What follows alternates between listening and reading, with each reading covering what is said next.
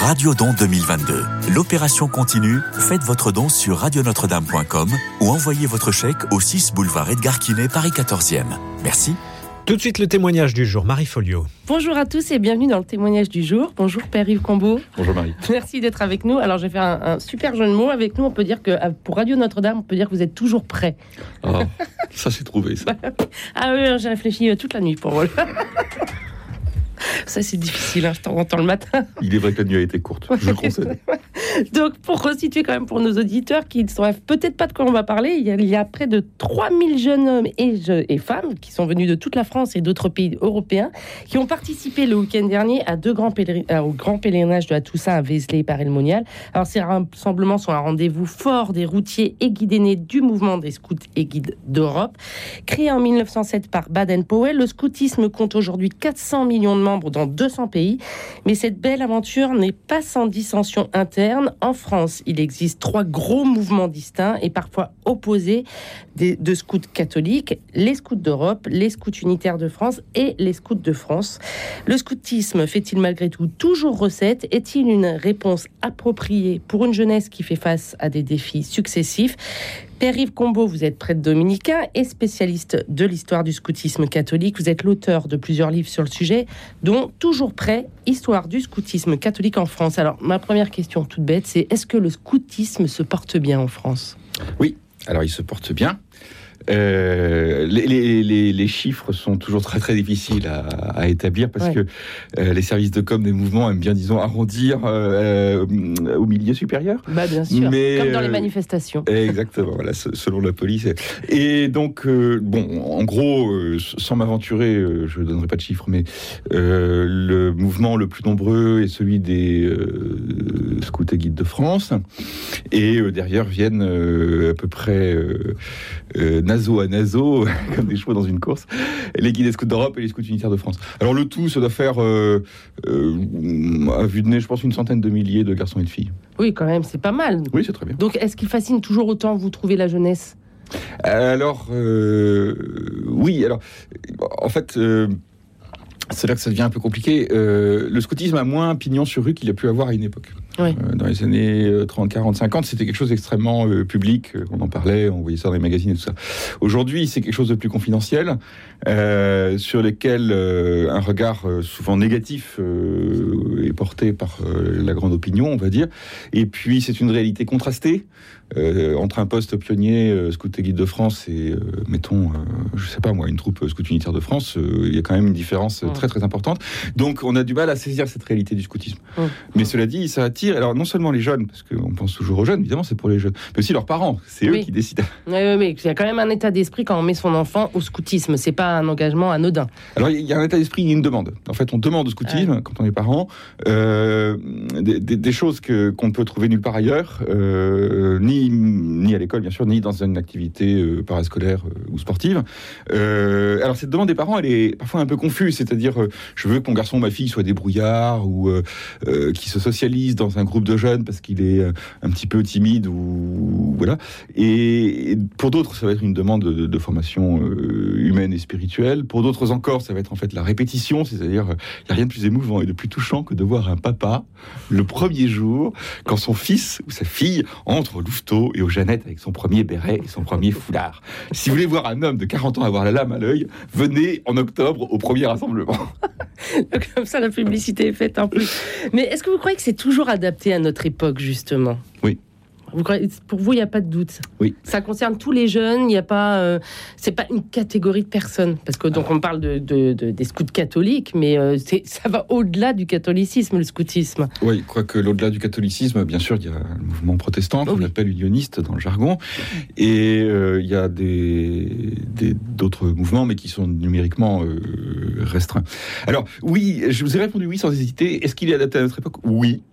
Parce que, comme je l'ai souvent dit et comme euh, j'y crois vraiment, le scoutisme est fait pour euh, les garçons et les filles dans leur euh, fin d'enfance, euh, adolescence et, et, prime jeunesse, en fonction de critères qui sont indépendants de l'époque. Ouais. Pour employer un gros mot, c'est une pédagogie qui est anthropologique, qui est basée sur ce qu'il y a de constant chez l'adolescent, pour faire bref, dans ses demandes et dans ses attentes. Mmh. et dans sa construction et, donc dans sa construction. C'est ce qui construit le jeune est identique, quelle que soit la culture dans laquelle il baigne. Alors ça, c'est un postulat qui est, euh, qui est porté aussi bien par Baden-Powell. Mhm. Euh, alors Baden-Powell l'avait fait ce postulat en fonction de l'idée qu'on pouvait proposer la même chose à des enfants de classes différentes. On dit souvent que Baden-Powell allait chercher les garçons de la rue. En fait, c'est pas vrai. Ces expériences étaient socialement mixtes. Mhm. Et euh, c'est un postulat que fait aussi l'Église, puisque l'anthropologie chrétienne là je suis en train d'employer des gros mots de théologien, l'anthropologie chrétienne euh, postule que l'homme, quel que soit l'époque et le contexte, l'homme est stable. Ouais. Hein? Bien sûr, sa culture. Matériellement, il évolue, mais. Euh, matériellement et culturellement, il peut évoluer.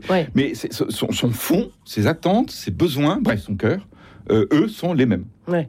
donc malgré. Parce qu'on voit aujourd'hui quand même une jeunesse qui se radicalise sur certains points. On parle des enjeux climatiques, etc. Donc on pourrait croire que c'est une jeunesse qui change. Et pour vous, non, en fait, la jeunesse, elle a, elle a besoin d'idéal et le scoutisme peut y répondre, même dans ces enjeux-là. Vous l'avez parfaitement bien dit. Euh, c'est tout à fait ça. C'est la jeunesse a besoin d'idéal. Après, l'idéal, lui, il peut être présenté différemment. Mmh. Euh, dans les années, au début des années 50, fin des années 40, vous aviez chez les jeunes un idéal qui n'était pas exactement militariste, mais qui était très basé sur l'aventure de la résistance, sur l'aventure des, euh, des, des, des, commandos britanniques, etc. Et donc un, idéal très tourné vers le service de la nation, vers l'autre, vers l'étranger. ça a donné ensuite, après qu'on a démilitarisé tout ça, le, le grand idéal tiers mondiste, si vous voulez, de, des années 60-70. Et donc aujourd'hui, euh, cet idéal est tourné vers la euh, préservation de la planète ou euh, l'accueil de l'étranger, que sais-je. Mais donc, ce vers quoi l'idéal est tourné peut changer, ça c'est la culture. Mais l'idéal lui-même, c'est un élan constant chez le jeune. Alors comment expliquer justement à cette jeunesse qui, on parle d'éco-terrorisme même aujourd'hui, c'est quand même des, mots lourds, mmh. comment leur expliquer que finalement par le scoutisme, et eh ben, ils peuvent retrouver un peu ces enjeux climatiques, ça peut être une réponse euh, alors, euh, en fait... Euh, c'est un vaste sujet, vous allez me dire. oui, non, pas du tout. je, je, tiens, ça, m'est personnel, mais j'y crois très fort, que le scoutisme n'est pas une pédagogie construite en fonction d'un certain nombre de choses à faire passer,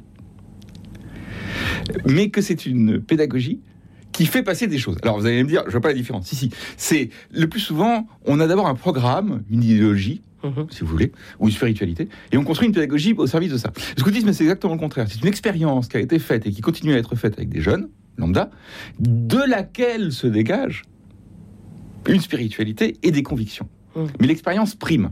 Ouais. Hein C'est-à-dire, lorsque j'ai ma bande de, 35 scouts là, qui sont au fond des bois de Bedon et qui jouent au chimpanzé euh, d'arbre en arbre, euh, bon, et pourtant, ils vont apprendre le dépassement. C'est pas quoi. Il y a vraiment un... Oui, ils vont apprendre le dépassement, l'audace, l'entraide, parce qu'il faut aider les petits, euh, le respect de l'autre, la maîtrise de soi dans le combat. Et alors, pour, pour, ce, que, pour ce que nous évoquions à l'instant, on n'en fait pas du scoutisme pour être écolo, on devient écolo en faisant du scoutisme. En fait, on applique. Ah, plus que ça, on, intègre. Enfin, je sais pas comment dire. Euh, moi, je suis parti euh, euh, faire du scoutisme, d'abord parce que mes parents le voulaient, ensuite parce que ça m'amusait de jouer aux pirates avec des copains. J'ai découvert la splendeur de la nature dans laquelle je campais, sa splendeur, mais aussi son âpreté. Hum. Hein, au travers de ces activités-là. C'était pas du tout programmé ni par moi ni par mes parents. Mais ça m'a donné une sensibilité et une attention à la création, aux animaux, aux plantes, aux paysages, euh, qui, qui, m'est toujours euh, ancré aujourd'hui. Ouais. Et alors, vous en avez parlé un peu de l'uniforme, etc. Aujourd'hui, c'est quand même le regard que porte la société sur le scoutisme avec ses uniformes euh, et ses valeurs même. Est-ce qu'il n'est pas difficile à, à, porter, à supporter? Il n'est pas difficile à supporter à partir du moment où on sait pourquoi on le fait. Alors, je constate d'abord que tous les mouvements, enfin, nous parlons des trois grands catholiques et puis de quelques autres, conservent un uniforme. Hum. Alors que cet uniforme soit plutôt détendu, comme chez Guide des Scouts de France, ou plutôt strict, comme dans les autres mouvements, peu importe, parce que euh, les, les, Scouts et Guides de France ont un uniforme qui, euh, pour être euh, porté souplement, n'en est pas moins très voyant. Donc il y a toujours un regard extérieur. Ah oui, il est très très marqué. et c'est tout à fait intentionnel. La, la, première idée en interne, c'est que le jeune, en fait, est rassuré par l'uniforme. C'est-à-dire, lorsque vous n'avez plus de différences vestimentaires, à part quelques indices de votre position dans, l'ensemble du groupe, le chef de patrouille, mhm. euh, en fait, en fait c'est très rassurant pour l'adolescent, puisqu'il n'a plus à se préoccuper de son apparence extérieure Donc c'est important, ça il faut. Ah, vous, psychologiquement, psychologiquement, c'est essentiel. Et euh, à l'égard de- des, des, des papouses, euh, des non-scouts. euh, T'es papouze. Oui, c'est une vieille expression des années 30. Euh, des visages pâles. Mais vous n'êtes pas si vieux que ça, des années 30. Oui, mais je, suis- je suis historien. Euh, en fait, en fait, il y, a- il y a un mélange. Comment dire D'abord, les jeunes adorent un peu provoquer. hein. Alors, quand ils sont tout seuls, en général, ils, ils mettent un blouson. euh, voilà, même dans les quartiers bourgeois de Paris, ils mettent un blouson, ils relèvent le col parce qu'ils sont en uniforme dessous et qu'ils veulent pas que ça se voit. Par contre, dès qu'ils sont trois ou quatre, ils font les singes dans le métro euh, et ils chantent des chansons réactionnaires en profitant du fait que dans le métro, ça résonne bien. Ouais. Bon. euh, ça veut dire aussi que le scoutisme propose un- une société différente, un modèle différent, une façon d'être différente. Et ça, les jeunes le comprennent très bien. C'est-à-dire que les relations entre eux, qui sont, on est dans le contexte catholique, qui sont, quel que soit le nom qu'on leur donne, des relations de charité, attention aux plus faibles, fidélité, engagement, esprit de service, euh, amitié et, et, si possible, fraternité au sens fort du terme, ce n'est pas le modèle social euh, dominant. C'est Oui. un contre-modèle. Ouais, il va être à contre-courant. Absolument. Ouais. Et donc l'uniforme euh, affirme le jeune comme euh, c'est un sort de geste prophétique, si vous voulez. Ouais. Ce qu'il ne saura pas dire par ses mots, c'est un ado, il s'exprime très mal. Il le dit par son unif. Ouais.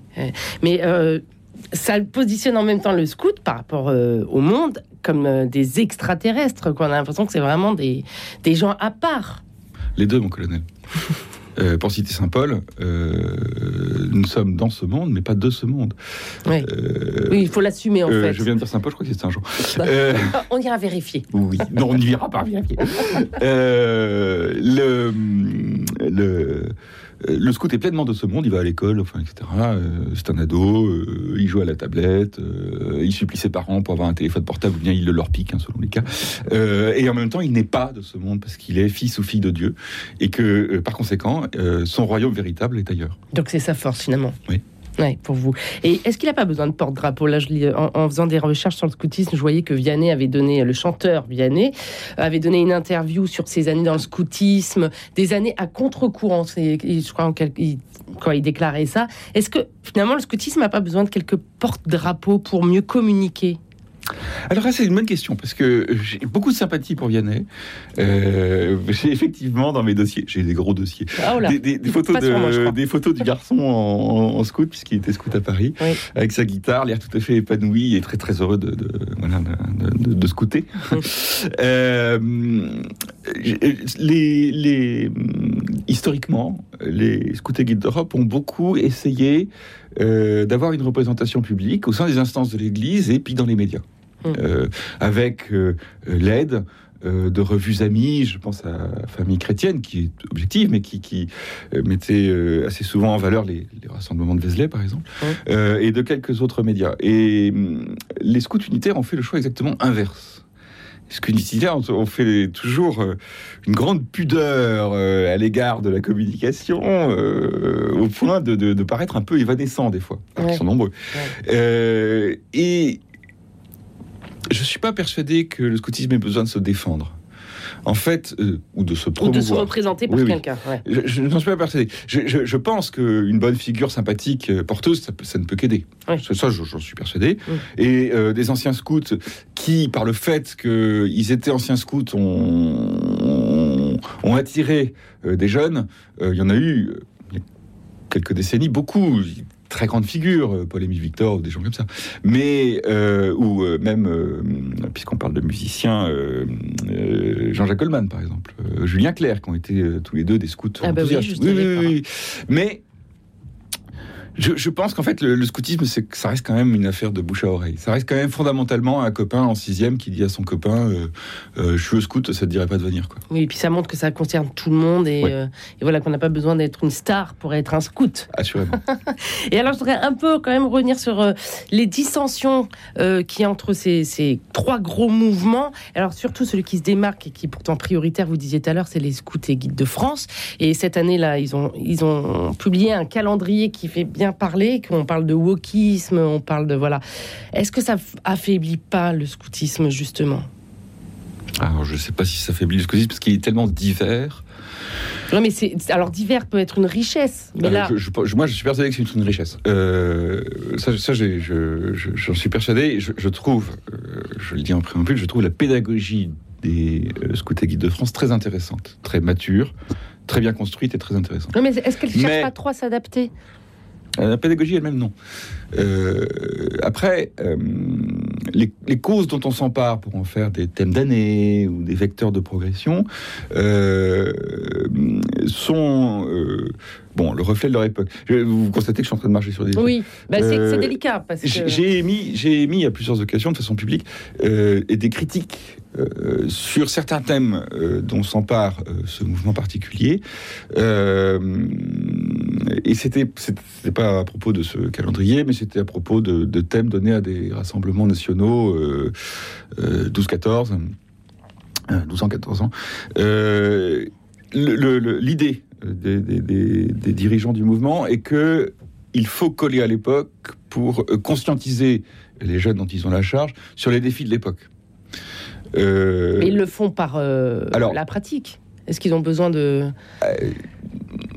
Je, je- C'est compliqué. c'est compliqué. Ouais. Vraiment, c'est délicat parce que ce serait très, très prétentieux de ma part. De... Moi, je, je- je- pour ma part, je pense que euh, euh, il y a un petit, je sais pas comment dire.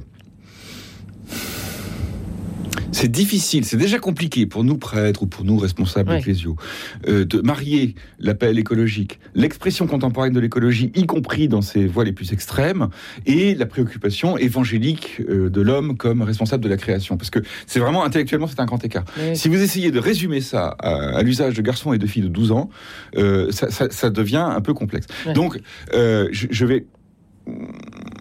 Je, je- je- je veux rester bienveillant. Voilà, Oui, je veux rester oui, bienveillant. C'est pas ce qu'on soit Euh, d'accord ou pas d'accord, c'est surtout savoir euh, si c'est euh, le fondement du scoutisme de donner des opinions presque politiques, puisqu'ils ont même. Certainement pas. Voilà, parce qu'il y a eu aussi les, les présidentielles où ils ont appelé ouvertement à voter Macron. C'est, Ah bah oui, que la dernière, parce que ça s'appelle des gaffes en bon français. ouais. C'est que la dernière gaffe en date. Euh, Ouais. Il y en a eu quelques-unes ces dernières années qui étaient assez gratinées. Euh, mais rassurez-vous, tout le monde se prend les pieds dans le tapis régulièrement. hein. Les scouts, c'est c'est pas des rois de la com. Euh, le En fait, gar- est-ce qu'il ne faut pas garder son, son sens premier du scoutisme, c'est-à-dire En fait- proposer euh, une pédagogie euh, Oui, je vous remercie Marie. Je veux dire, ma, ma conviction, c'est euh, l'idiot, enfin pour moi, ce serait d'essayer de donner aux jeunes des convictions euh, sur des choses qu'ils n'ont pas vécues. Ouais. Euh, je reviens à ce que j'ai dit tout à l'heure. Dans le scoutisme, c'est l'expérience qui précède Mm. la conviction. Mm. Moi, si j'ai une sensibilité écologique qui s'exprime comme, euh, comme, comme je l'entends, mais si j'ai cette sensibilité-là, c'est d'abord parce que j'ai vécu l'émerveillement du contact avec la nature Mm. étant scout. Et euh, moi, je pense qu'un mouvement qui parle d'abord et qui agit ensuite, par hypothèse, je ne suis pas Oui, en train oui. de parler des scouts et guides de France, parce que les scouts euh, d'Europe ont le même défaut, quelquefois. Ouais. Euh, et les suifs ont, ont tendance à l'avoir maintenant. Euh, C'est humain. oui, non, mais c'est sûr, mais on parle d'abord et on, agit ensuite. Eh ben, pour moi, ça, c'est absolument ce qu'il ne faut pas faire. Ouais. Le scoutisme, on vit d'abord. On vit la fraternité et ensuite on appelle ça fraternité. On, on- on vit l'émerveillement de la nature et ensuite on appelle euh, à l'action euh, pour sauvegarder la nature. C'est dans ce sens-là que ça marche. Ouais, En fait, pour vous, pour résumer euh, toutes ces histoires, euh, la meilleure manière de d'aider les jeunes, tous les jeunes, c'est d'agir en fait. C'est pas de parler. C'est de faire vivre. C'est de, parce qu'on a reproché au scoutisme de, de l'activisme, c'est de faire vivre. Oui. Euh, C'est montrer qu'on peut vivre ensemble, qu'on peut vivre avec euh, une certaine règle. C'est Ah bah complètement, c'est euh, de montrer que euh, l'aîné peut s'occuper du plus petit dans le cadre de la patrouille, que euh, on peut vivre une fraternité tout à fait concrète en dormant côte à côte, mal installé sur un sol euh, de terre et d'herbe au fond des bois en Mm. novembre, euh, qu'on peut se prêter ses affaires, qu'on peut bouffer ensemble, qu'on peut rigoler, qu'on peut avoir des fous rires, qu'on peut faire des niches au chef, Ouais. qu'on peut se dépasser physiquement et moralement euh, dans, le jeu et dans l'aventure sportive. Et, c'est de ces trucs-là qui ne, se mettent pas en mots. Il est très difficile de parler d'expérience scout, en fait. Que le jeune va tirer les fondements, euh, je reviens au gros mot que j'employais tout à l'heure, fondements anthropologiques, les fondements de, sa vie d'adulte. Et ben voilà, c'était le mot de la fin. Merci beaucoup, euh, Père Yves Combo. Donc je rappelle que vous êtes entre autres l'auteur du livre Toujours prêt, histoire du scoutisme catholique en France.